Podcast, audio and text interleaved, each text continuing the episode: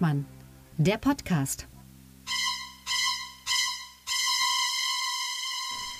Herzlich willkommen zur letzten Sommerfolge des Politik-Podcasts mit Augenzwinkern und eurem Lieblingspodcast, wenn ihr zuhört. Wenn er es noch nicht ist, er wird es werden.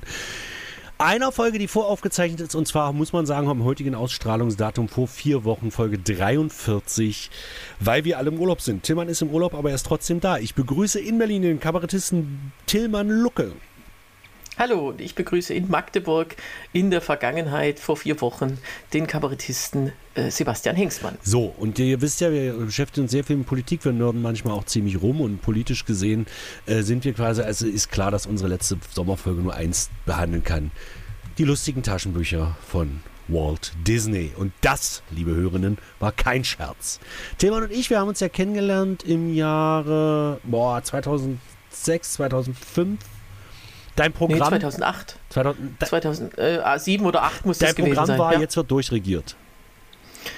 Ja, das war 2007 und 2008. Genau. Ja. Und wir kamen ins Gespräch, unterhielten uns und stellten dann tatsächlich irgendwann beide fest, dass wir beide Leser der lustigen Taschenbücher sind. Und zwar seit geraumer Zeit und immer noch. Ich muss dazu sagen, ich bin es im Moment tatsächlich nicht mehr, weil ich einfach nicht mehr dazu komme. Ähm, und meine Sammlung ist auch wesentlich kleiner als die von Tillmann. Aber wir haben, also ich habe tatsächlich 90er, Anfang der 2000er habe ich, wo es so die Buchrücken, wo es anfing mit den Buchrücken, also die erste Buchrückenreihe der lustigen Taschenbücher habe ich tatsächlich da und habe ich auch gelesen und habe die verschlungen. Ab und zu habe ich mir immer mal wieder was gekauft. Ich habe auch so, aber ich glaube, das letzte lustige Taschenbuch, was ich mir gekauft habe, habe ich tatsächlich gar nicht für mich gekauft, sondern für meine Kinder. Das war vor zwei Jahren. Das letzte, was ich für mich gekauft habe, ist irgendeine Phantomias Sonderausgabe. Die müsste zehn Jahre alt sein, wenn ich mich nicht allzu sehr täusche. Aber Tilman, erzähl uns doch mal bitte kurz was über die Historie der lustigen Taschenbücher. Ja, also ähm, die, äh, die lustigen Taschenbücher sind ja ein Produkt dieses ja, ähm, Konzerns, der in, in, in, Deutschland eben diese Disney-Comics vertreibt. Egmont, früher EHAPA äh, und ähm, das bekannteste ist ja die, das Mickey Mouse Heft. Was es immer noch gibt. Genau, 1951. Inzwischen alle zwei Wochen. Ähm, eigentlich die meiste Zeit war es wöchentlich, aber seit ein paar Jahren wieder nur alle zwei Wochen. Ähm, dann gibt es noch alle möglichen ähm, Magazine, aber das langlebigste außer der Mickey Mouse ist tatsächlich, äh, nee, das zweitlanglebigste, es gibt noch das Donald Duck Sonderheft, aber das, dritt, das drittlanglebigste, das gibt es noch, ja, ja. Ach. Die übrigens, die echten Fans sagen nicht Donald Duck Sonderheft, sondern tollste Geschichten von Donald Duck, äh, weil das irgendwie ähm, immer draufsteht, aber man, man liest natürlich immer nur äh, sozusagen, was groß dasteht, Donald Duck Sonderheft. Mhm. Naja, ähm, und äh, 1967 ist dann ins Leben gerufen worden ähm, das lustige Taschenbuch in einem anderen Format, also die Hefte sind ja ein bisschen größer, die haben, wenn man das aufschlägt, vier Reihen mit Bildern und äh, die Taschenbücher haben nur drei. Das hat den Grund, weil in Italien ähm, der größte Markt für Disney Comics entstanden ist in den 40er, äh, 50er Jahren. Ähm, und da wurde unheimlich viel gezeichnet. Viele Zeichner sind eben aus Italien. Das ist bis heute so geblieben, sodass dort viel entstanden ist. Und man hätte, das hat man auch immer wieder gemacht, äh, diese Bild, diese Seiten komplett umzeichnen müssen, weil ähm, das Verhältnis stimmt ja nicht mehr. Also das, die, ähm, das Verhältnis zwischen ähm, Höhe und Breite ist ja bei beiden Büchern das gleiche, aber beim einen sind es vier ähm, Reihen, beim anderen drei. Also man hätte es äh, man muss es dann immer alles ummodeln. Äh, da leidet oft natürlich das Künstlerische drunter. Und dann hat man irgendwann gesagt, wir wollen hier auch Taschenbücher einführen. Ähm, und zwar, also vorher erstmal im Abstand von einigen Monaten. Später kamen noch diese Donald Duck, äh, Donald Duck dünnen Taschenbücher dazu. Das hieß der bunte 100 Seiten Spaß. Warum bunt? Weil die lustigen Taschenbücher nicht bunt waren. Sie waren nur, jede zweite Doppelseite war bunt. Das hat irgendwie ganz viel Geld eingespart, deswegen konnte man sich die auch leisten. Ähm, und äh, das war tatsächlich bis Ende der 80er Jahre haben sie das beibehalten. Das ist eigentlich aus heutiger Sicht vollkommen absurd. Diese, diese seltsame, äh, weil, warum macht man es nicht komplett farblos? Das hat man dann auch nicht gemacht. Mhm. Ähm, naja, und äh, das hat sich dann eben äh, sehr schnell entwickelt als, ähm, ja, als eins der wichtigsten, eine der wichtigsten Publikationen und äh, bis heute sind es über 500 Bücher. Inzwischen seit, seit den 80er Jahren gibt es das monatlich. oder 13 Bücher pro Jahr, so, also alle vier Wochen. Und äh, ja, ist immer wieder ganz lustig, da durchzublättern. So, jetzt kommen wir nämlich zum Inhaltlichen. Äh, vielleicht noch ganz kurz, die lustigen Taschenbücher. Es gibt ja, gibt's ja zwei Welten. Ja, es gibt einmal die Welt um Onkel Dagobert, Donald und seine Neffen, Tick, Trick und Track. Und es gibt die Welt um Mickey Mouse, Goofy und Minnie. So, die Welten haben eigentlich nichts miteinander zu tun, auch wenn sie beide in Entenhausen spielen. Es gibt ab und zu mal Crossover-Folgen. Also man kennt sich untereinander und es spielt im gleichen Universum, aber die, Geschicht, die Geschichten sind eigentlich immer getrennt voneinander. Mhm. Während die Geschichten um Donald und, und, und Dagobert und, und die Neffen meistens eher so Abenteuer, Finanz, meistens hat es auch mit Finanztransaktionen zu tun und so weiter sind, sind die Geschichten um Mickey Mouse eigentlich ganz oft Detektivgeschichten. So. Ja. Äh, das ist das Und es äh, hat übrigens den Ursprung, dass im englischen Original von Duckburg und Mausburg die Rede ist. Also sind und bei zwei uns heißt es unterschiedliche alles Städte. Genau, also das wird so erzählt, dass es zwei unterschiedliche Städte sind. Ja, vielleicht hat da mal eine Eingemeindung stattgefunden, ähnlich wie bei Berlin und Charlottenburg. Man weiß es nicht. so. Ähm, diese Geschichten sind wirkt, das wirkt ja sehr infantil, das lustige Taschenbuch. Auch die Werbung des lustigen Taschenbuchs, wie das früher beworben. Weiß nicht, ob du dich an diese Fernsehwerbung noch erinnern kannst, wo sich alle totlachen und unter der Jacke irgendein Donald tanzt und so. So infantil ist es nicht, ganz im Gegenteil. Ich habe ganz viele Geschichten, die ich kenne, kenne ich aus den lustigen Taschenbüchern, weil die auch immer wieder Adaptionen von berühmten Romanen, von berühmten Filmen. Es gibt zum Beispiel eine komplette Star Wars äh, äh, Adaption von, vom, vom lustigen Taschenbuch, äh, wo Goofy den Allmeister spielt. Eine Mischung aus Han Solo und Luke Skywalker quasi. Ähm, äh, du hast die Elenden von Victor Hugo zum Beispiel, fällt mir jetzt gerade ganz spontan ein, haben sie gemacht. Die haben alles eigentlich in diese Geschichten der lustigen Taschenbücher reingepackt. Und am Anfang, was du erzählt hast, in den 60er Jahren, waren diese Welten auch noch von den Taschenbüchern ja komplett getrennt, weil es immer durchgehende Geschichten waren mit grausam gezeichneten Zwischengeschichten. Also wirklich, wie, ich weiß nicht, da muss der Praktikant aufs Blatt gekotzt haben. Wir haben das so verschmiert und das müssen die Zwischengeschichten, zwischen die die Geschichten miteinander verbanden. Das ist jetzt nicht mehr. Du hast jetzt in jedem lustigen Taschenbuch, es sei denn, es sind so thematische äh, Sonderausgaben, hast du immer sowohl einmal aus Duckburg und einmal aus Mausburg sozusagen. Mhm. Geschichten. Genau, das haben sie dann die ersten, sagen wir mal, 80 Bände durchgehalten. Tatsächlich, äh, äh, man weiß nicht, warum das so gemacht wurde mit diesen, da, da haben sie ein, also es sind 250 Seiten immer gewesen und dann immer so, naja, die Geschichten halt danach ausgesucht, dass sie dann zusammen diese Summe ergeben, beziehungsweise ein bisschen weniger, vielleicht 20 Seiten weniger. Und dann hat man das gefüllt, immer mit, übrigens immer, es waren ja immer die, die äh, also Seite 5 zum Beispiel, also Seite 4 und 5 zum Beispiel war immer äh, bunt, dann Seite 6, 7 hm. schwarz-weiß und 8, also die durch vier teilbaren Seitenzahlen, die waren immer bunt und die nachfolgende. Und da hat man immer gesagt, dass jede Geschichte soll auf der Seite 4 mal x plus 1, ähm, wenn ich das jetzt so ausdrücken darf, äh, starten, immer auf einer bunten Seite mit dem Titelschriftzug. Genau. Wobei der Schriftzug früher einfach, einfach normal äh, genau. groß geschrieben war. Ähm, und aus dem Grund, wenn die Geschichten eben dann ein anderes, äh, eine andere Länge hatten, äh, gab es dann eben diese Zwischen, diese Verbindungsgeschichten, also Vorgeschichte, Verbindungsgeschichte, manchmal auch noch ein Schluss. Und die waren tatsächlich also die waren unfassbarer Qualität. Also da gab es einen italienischen Zeichner, Giuseppe Perego, der äh, hat es immer, war, der war wahrscheinlich so billig, dass er, dass der Deutsch, weil das war ja nur für, für den deutschen Verlag. Ah, ja. Von Italien waren ja die, die Originalcomics. Ähm, die waren auch sehr, sehr gut, wirklich bemerkenswert. Und dann hieß es, so, wir brauchen jetzt noch Filmmaterial. Hier, du Freundchen, mach, das, mach, mach uns das mal. Und, und das ist wirklich, ich weiß gar nicht, warum es da keinen Shitstorm gegeben hat, nach der ersten Ausgabe schon, weil der, der konnte wirklich nichts. Kauft euch mal ein Band, das, die liegen ja im, in allen Zeitschriftenläden auch noch die früheren Bände rum. Echt? Ein Band unter 80, äh, unter, unter Nummer 80 Ach, und schaut diese, mal die, die, Zwischengeschichten. Diese, die, diese wiederaufgelegten. Ja, ja, die, äh, die Originale werden nicht mehr verkauft. Also die sind inzwischen tatsächlich. Die haben ja auch bunt. keinen Buchrücken. Genau, die neueren, also die wiederaufgelegten, haben ja jetzt alle so ein Buchrückenmotiv. Das war ja übrigens ganz cool. Ist ja eigentlich, ich weiß gar nicht, ob es das vor dem LTB schon mal gab, mhm. äh, Buchrückenmotive, weil das ist natürlich ein schöner Sammelanreiz. Genau. Deswegen habe ich das ja auch letztendlich ah. gemacht. Und mir, mir fehlten ja auch aus den 90er Jahren, fehlten mir zwei, drei, die habe ich mir jetzt auf Ebay nachgekauft. Kriegst du übrigens für mhm. 1 Euro. Nur mal so viel ja, ja. Sammlerobjekt. Ich sag mal schwierig.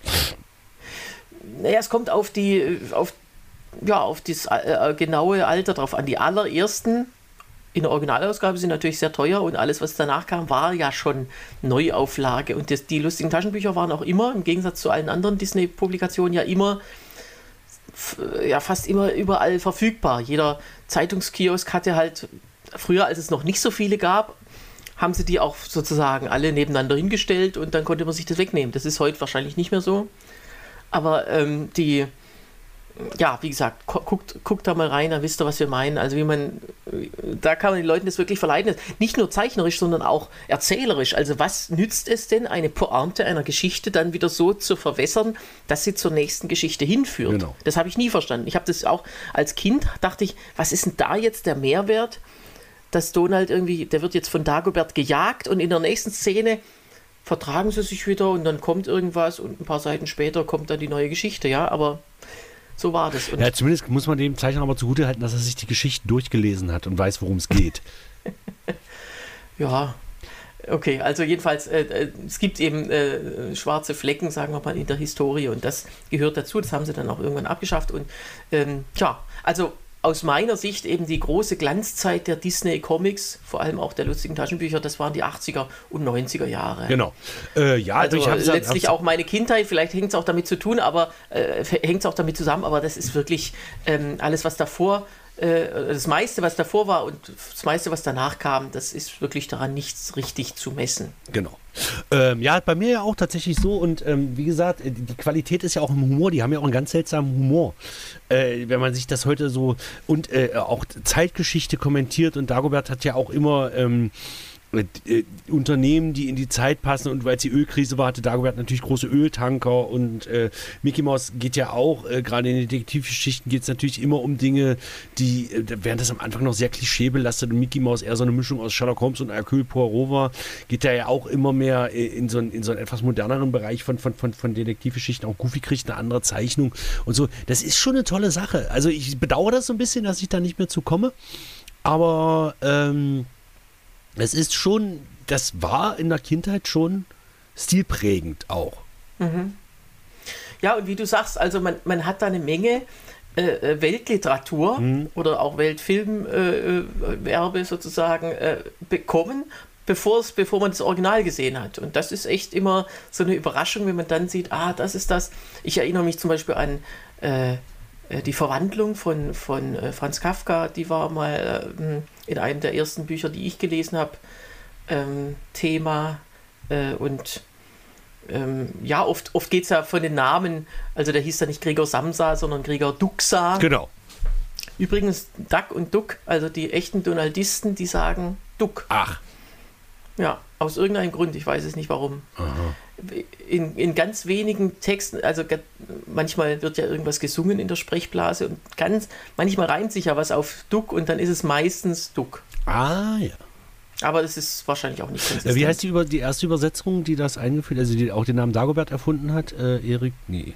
Fuchs? Erika Fuchs. Erika Fuchs. Vielleicht wollte die das so. Oder wie sie von Fans genannt wird, Dr. Erika Fuchs, wo ich denke, ja, sie war zwar äh, sie ist, hat, äh, glaube ich, in den 20er Jahren promoviert. Das war was Besonderes als, eine Frau, äh, als Frau. Aber mhm.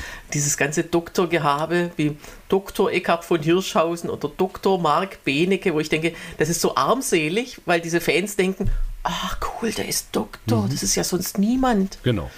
Und meistens. Naja, gut, äh, aber das ist nur was anderes. Aber Erika Fuchs hat dann eben, äh, die war ja ähm, die erste Chefredakteurin de, dieses ganzen Verlags, vor allem erstmal der Mickey Mouse, und hat da diese Übersetzungen einfach geprägt, die Namen erfunden, die, quasi die Deutschen. Denn es war ja so, äh, Mickey Mouse kannte man in Deutschland, aber Donald kannte man so gut wie nicht. Warum? Weil Donald erst 1934 im Zeichentrickfilm erschienen ist, kurz darauf in, in den, in, vor allem in den Zeitungs- Comics, da gab es so tägliche Fortsetzungscomics. Und da wollte ja, und da man ja mit Ami-Dreck hier nichts mehr zu tun haben. Genau, und die Mickey Mouse war eben schon früher. Diese Zeichentrickfilme der Mickey Mouse, die waren ja im Kino, liefen die ja rauf und runter, Riesenerfolg. Äh, und deswegen ähm, war das eben so, dass in im Nachkriegsdeutschland, da hat man gesagt, wie nennt man jetzt das Heft? Weil weltweit die meisten führenden Hefte der jeweiligen Disney-Verlage heißen nach Donald. Mhm. Nur, auch in Italien, Topolino ist es eben Mickey Mouse. Mhm. Und das ist der historische Grund.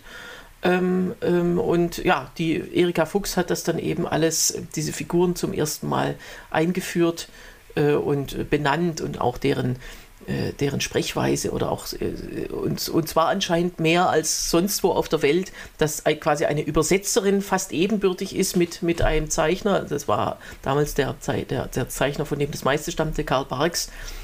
Ähm, den kannte man ja auch nicht namentlich. Ähm, das war damals so, dass der Disney-Verlag einfach die Rechte hatte und dann auch das Recht hatte, den den Autor und den, den, Zeichner zu verschweigen. Genau. Ja, das ist jetzt auch bei den neuesten, äh, sind ja auch die Autoren, deswegen sieht man ja auch, dass es italienisch ist zum größten Teil, mhm. stehen die Autoren ja drunter. Das war ja früher bei den lustigen Taschenbüchern auch nicht, dass die Autoren und die, auch die Zeichner drunter standen. Äh, genau, das haben sie Ende der 90er Jahre äh, eingeführt. Ähm, man, es gab eine Zeit, wo man das auch so ein bisschen rausfinden konnte, aber ja, man stellt sich eine Zeit vor dem Internet vor. Wie soll man das als einfacher Fan rausfinden, wie das ist? Ja, ist gar nicht so leicht. Und in, der, in den USA hat sich so eine Fankultur, so Fanclubs herausgebildet und irgendeiner bekam davon Wind und irgendwann kriegte der Barks plötzlich ganz viel Fanpost. Ja. Das war alles noch vor dem Internetzeitalter, aber irgendwie schaffte man das und dann, äh, der hieß immer nur der gute Zeichner, weil es eben auch anscheinend in Amerika ein paar Giuseppe Peregos gab, die da irgendwas gefüllt haben. Nein, es gab so, jetzt ja, Frage, also, weil die Folge können wir natürlich nicht ewig ziehen, weil sonst, äh, wir haben ja so schon kaum Zuhörer. Äh, ähm, Frage äh, Punkt 1, bist du eher Donald Dagobert oder eher Mickey Goofy? Ich bin wie die meisten lieber Donald Dagobert, ja, genau, muss ich, ich sagen. Davon, also wenn man heutige aktuelle LTBs durchblättert, da sind von zehn Comics äh, zwei Mickey und der Rest ist Donald. Genau. So, dann die nächste Frage. Deine Lie und du auch, oder? Ja, definitiv, natürlich. definitiv. Also ich, als Einzige, was ich mich schon immer in den 90er Jahren gefragt habe, wie unpraktisch das ist, sein Geld, wenn man es schon als Bargeld aufbewahren muss, unbedingt in Münzen aufzubewahren. Das war mir ja, und eben nicht auf die Bank zu bringen, weil man hat doch was über Zinsen gelernt. Gut, heutzutage wäre das egal, keine Zinsen, aber... Hm ja, also ist ein bisschen ineffizient, aber es hat sich irgendwie so bewährt. Ja, bei allem, da, da zieht doch die Panzerknacker also an. Egal. Ja, die heißen ja auch schon so, die Panzerknacker. Ja, eigentlich ja die Beagle Boys, aber Stimmt. im Original also auch wirklich Hunde. Egal. Mhm. Äh, Lieblingsgeschichte, hast du eine? Ähm, ja, ich, ich würde mal zwei nennen. Ja. Ähm, also eine, ähm, eine Abenteuerstory und äh, darüber haben wir, glaube ich, auch schon mal geredet. Du kennst die auch, nämlich das gläserne Schwert. Ähm, das ist aus Band 124, also bitte ja, notieren und äh, kaufen. Äh, das, ähm, das ist eine Persiflage auf ähm, ja, so Fantasy-Geschichten. Ja, im Prinzip der Herr Ich bin absolut kein. Weiß ich gar nicht. Warte. Ich, ich bin absolut kein Fantasy-Fan, also ich finde das alles zu kotzen. Aber ich habe das, es war, es war damals zufällig auch das allererste lustige Taschenbuch, was ich, also es, das war schon ein paar Jahre draußen und dann habe ich es irgendwann, als ich anfing, wurde mir das gekauft und das war also das allererste. Das halte ich in Ehren und ähm, das ist die, ähm, es ist eine Welt, die heißt Asgardland. Mhm. Also so ein bisschen nordisch angehaucht. Das ist schon her, der viele, ich, ich blätter es gerade durch. Okay, Gut, ja. Ähm, äh, okay, dann weiß ich jetzt mehr. Ähm, und äh, da sind Mickey und Goofy, die eine in eine andere Dimension geholt werden, weil Goofy irgendwelche besonderen Kräfte hat und genau. da muss ein, ein Land gerettet werden. Und das Tolle ist, ähm, das, also das stammt von, von Massimo De Vita, äh, einem italienischen äh, Menschen, der einer der wenigen ist, die auch gleichzeitig Autor und Zeichner waren. Also diese Geschichte mhm. ist komplett von ihm.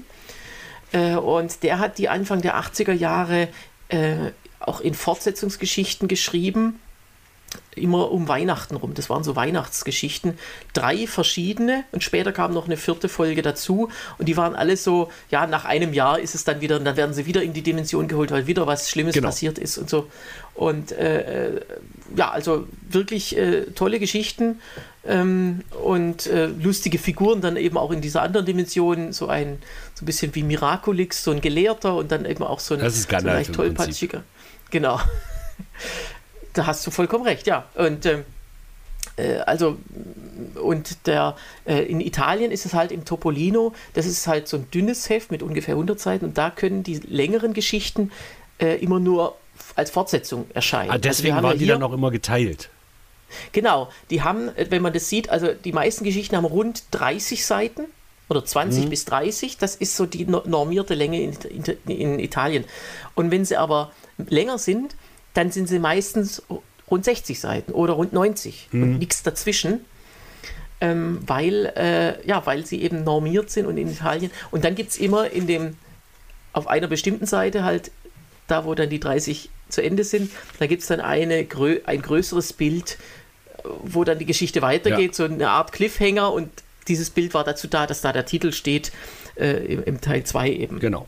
Es gibt eine Ausnahme, also äh, man kann es übrigens sehen, äh, nur kleine, kleines Nice to Know noch. Also äh, unten im, auf der ersten Seite, meistens im ersten Bild, steht ja immer eine, ähm, ein, ein Kennzeichen, äh, wie, wie, sagt man da, ein, äh, naja, so eine, so eine Kennziffer. Mhm.